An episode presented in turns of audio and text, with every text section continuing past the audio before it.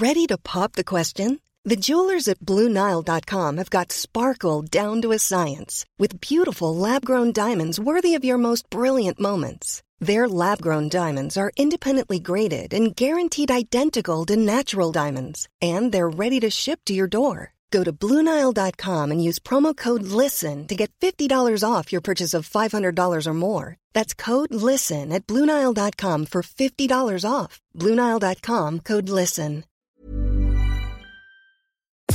Nous sommes en guerre. Moi, moi, je, personnellement, je m'étouffe. Accélère Accélère Ils sont aux ordres du pognon Faut laisser la star tranquille. Emmanuel Macron accusé de récupération politique après la finale de la Coupe du Monde. On va voir tout ça ensemble. On parlera aussi évidemment de l'accord historique sur la biodiversité qui a été euh, conclu euh, ce week-end. Salut c'est Hugo, j'espère que vous allez bien. On est parti ensemble pour une nouvelle plongée dans l'actualité en une dizaine de minutes.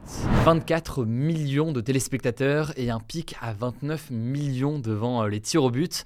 La finale de la Coupe du Monde entre la France et l'Argentine a battu le record d'audience de l'histoire de la télévision française.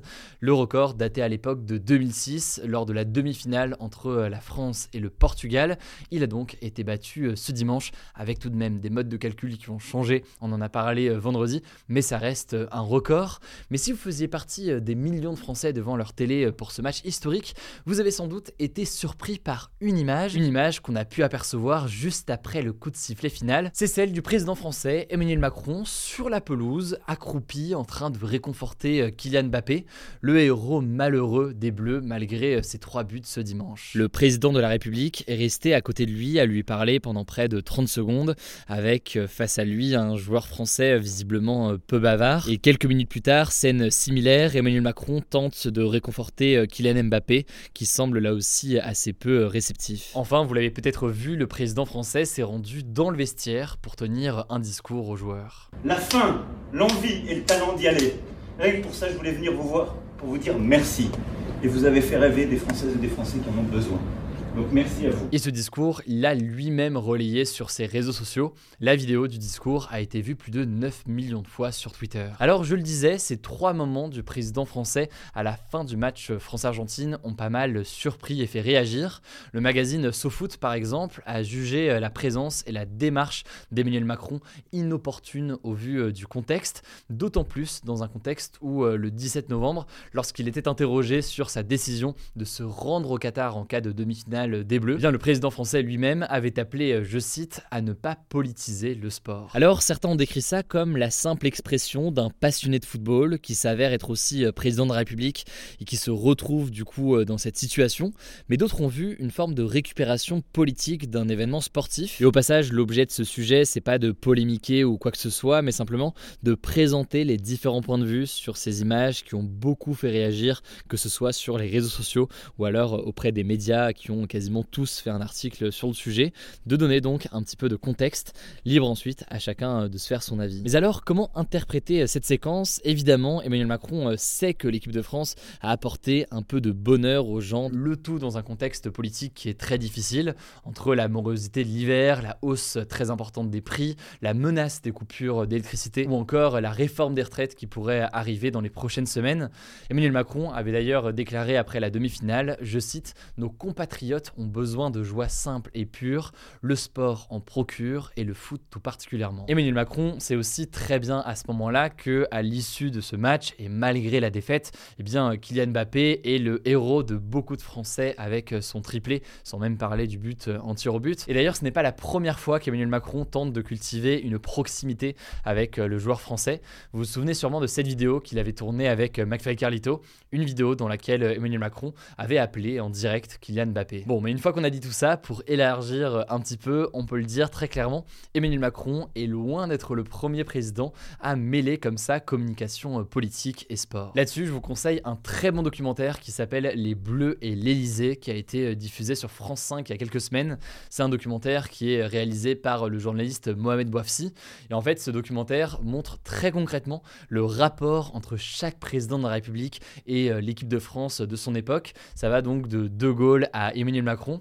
Emmanuel Macron et François Hollande sont d'ailleurs interviewés dans ce documentaire. Dans ce documentaire, on prend en fait conscience que les Coupes du Monde et les différents championnats d'Europe ont toujours été un outil politique et on observe aussi dans ce documentaire un véritable tournant en 1998 lorsque Jacques Chirac, président à l'époque donc, s'était donné une image de premier supporter de l'équipe de France lors de la Coupe du Monde organisée justement en France. Vous avez peut-être déjà vu d'ailleurs ces images de lui en train de tenter de scander le nom euh, des joueurs au Stade de France, mais sans véritablement connaître tous les joueurs. C'est peut-être personnellement une de mes vidéos préférées. Bon, à l'époque, la victoire des Bleus le 12 juillet 1998 avait eu un impact très positif pour lui puisque Jacques Chirac avait gagné 18 points de popularité entre les mois de mai et août, sachant que le contexte était très difficile pour lui puisqu'en fait c'était une période de cohabitation avec donc un gouvernement de gauche alors que lui était un président de droite. Bon, depuis, tous les présidents de la République ont tenté de bénéficier des mêmes retombées positives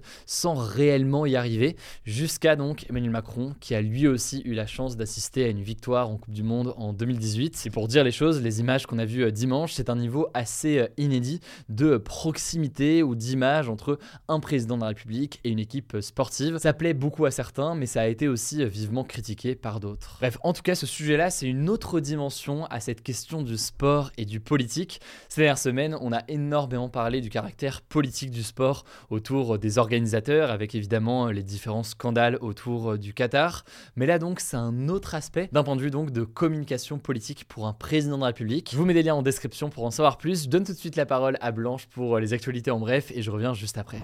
Merci Hugo et salut tout le monde. On commence avec une première actu. Un accord historique a été trouvé lors de la COP 15 sur la biodiversité à Montréal au Canada, un sommet international sur le climat. Ce qu'il faut retenir, c'est que dans ce texte, qui a été voté par 195 pays, il y a la création d'aires protégées sur 30% des terres et des mers de la planète d'ici 2030. Il faut savoir qu'actuellement, seuls 17% des terres et 8% des mers sont protégées. Autre mesure, le déblocage de 30 milliards de dollars par an pour les pays en développement pour la préservation de la biodiversité. C'est assez majeur, cet accord il intervient alors qu'une étude publiée dans le journal Science Advances vient de révéler qu'à cause du changement climatique, la Terre allait perdre entre 6% et 10% de ses animaux et ses plantes d'ici 2050 et jusqu'à 27% d'ici 2100. Deuxième actu en France, les syndicats Sudrail et CGT ont décidé de ne pas appeler les contrôleurs de train à la grève pour les week-ends de Noël et du Nouvel An comme c'était pressenti pendant un moment. Cependant, ils ont décidé de maintenir leur préavis de grève et donc de laisser en gros à chaque cheminot la possibilité de faire grève ou non. Concrètement, donc, le trafic des trains pourrait être un peu perturbé sur ces jours-là, mais il n'y aura vraisemblablement pas de grève de grande ampleur.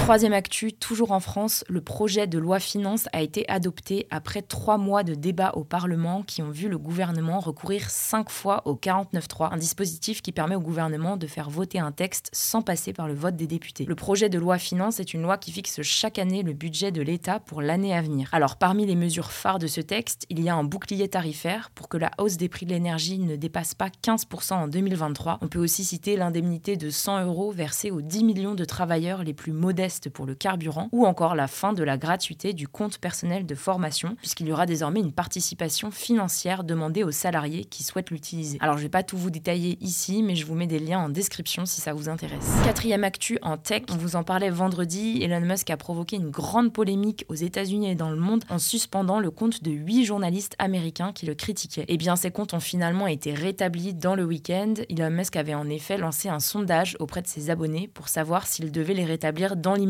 ou dans une semaine. Enfin, dernière info sur Twitter et pas des moindres, les utilisateurs ont voté à 57,5% pour qu'Elon Musk quitte la direction de Twitter suite à un sondage qu'il a posté. Affaire à suivre donc. Cinquième actu en Tunisie cette fois-ci. Ce samedi, il y avait dans le pays des élections législatives organisées par le président tunisien Kais Sayed qui servent à renouveler le Parlement. Eh bien, elles ont enregistré le plus faible taux de participation depuis la révolution de 2011 dans le pays. Seulement 8,8% des électeurs sont allés voter. On est donc sur une abstention record de plus de 90%. Et en fait, cette abstention, elle s'inscrit dans un contexte de ras-le-bol vis-à-vis du président qui a dissous le Parlement en mars dernier, un acte dénoncé comme un coup d'État par l'opposition. Il a également fait adopter cet été par référendum une constitution très controversée qui réduit drastiquement les pouvoirs accordés au Parlement. De nombreux partis politiques avaient du coup décidé d'appeler au boycott de cette élection. Enfin, dernière actu, je voulais vous parler d'un dispositif inédit en France qui va être mis en place au printemps 2023 dans la métropole de Lille. Il s'agit d'un péage positif. Alors, vous allez me dire qu'est-ce que c'est que ce truc? Eh bien, en fait, c'est un péage un peu particulier qui consiste à récompenser ceux qui n'utilisent pas leur voiture, mais aussi les automobilistes qui font du covoiturage et ceux qui décalent leurs déplacements à des horaires moins intenses. Concrètement, les automobilistes sont appelés à se porter volontaires et leurs trajets quotidiens seront suivis grâce à la lecture des plaques d'immatriculation. Il y aura également une application sur laquelle ils pourront déclarer leurs trajets évités en voiture. En faisant ça, ils auront droit à un bonus de 2 euros par trajet dans la limite de 80 euros par mois. L'objectif de cette mesure, c'est de désengorger l'autoroute A1 et l'autoroute A23 le matin et le soir, qui sont des axes très empruntés. À voir donc ce que ça va donner. Voilà, c'est la fin de ce résumé de l'actualité du jour. Évidemment, pensez à vous abonner pour ne pas rater le suivant, quelle que soit d'ailleurs l'application que vous utilisez pour m'écouter. Rendez-vous aussi sur YouTube et sur Instagram pour d'autres contenus d'actualité exclusifs. Écoutez, je crois que j'ai tout dit, prenez soin de vous et on se dit à très vite. Mom deserves the best, and there's no better place to shop for Mother's Day than Whole Foods Market. They're your destination for unbeatable savings, from premium gifts to show-stopping flowers and irresistible desserts. Start by saving 33% with Prime on all body care and candles. Then get a 15-stem bunch of tulips for just $9.99 each with Prime. Round out Mom's menu with festive rosé, irresistible berry chantilly cake, and more special treats. Come celebrate Mother's Day at Whole Foods Market.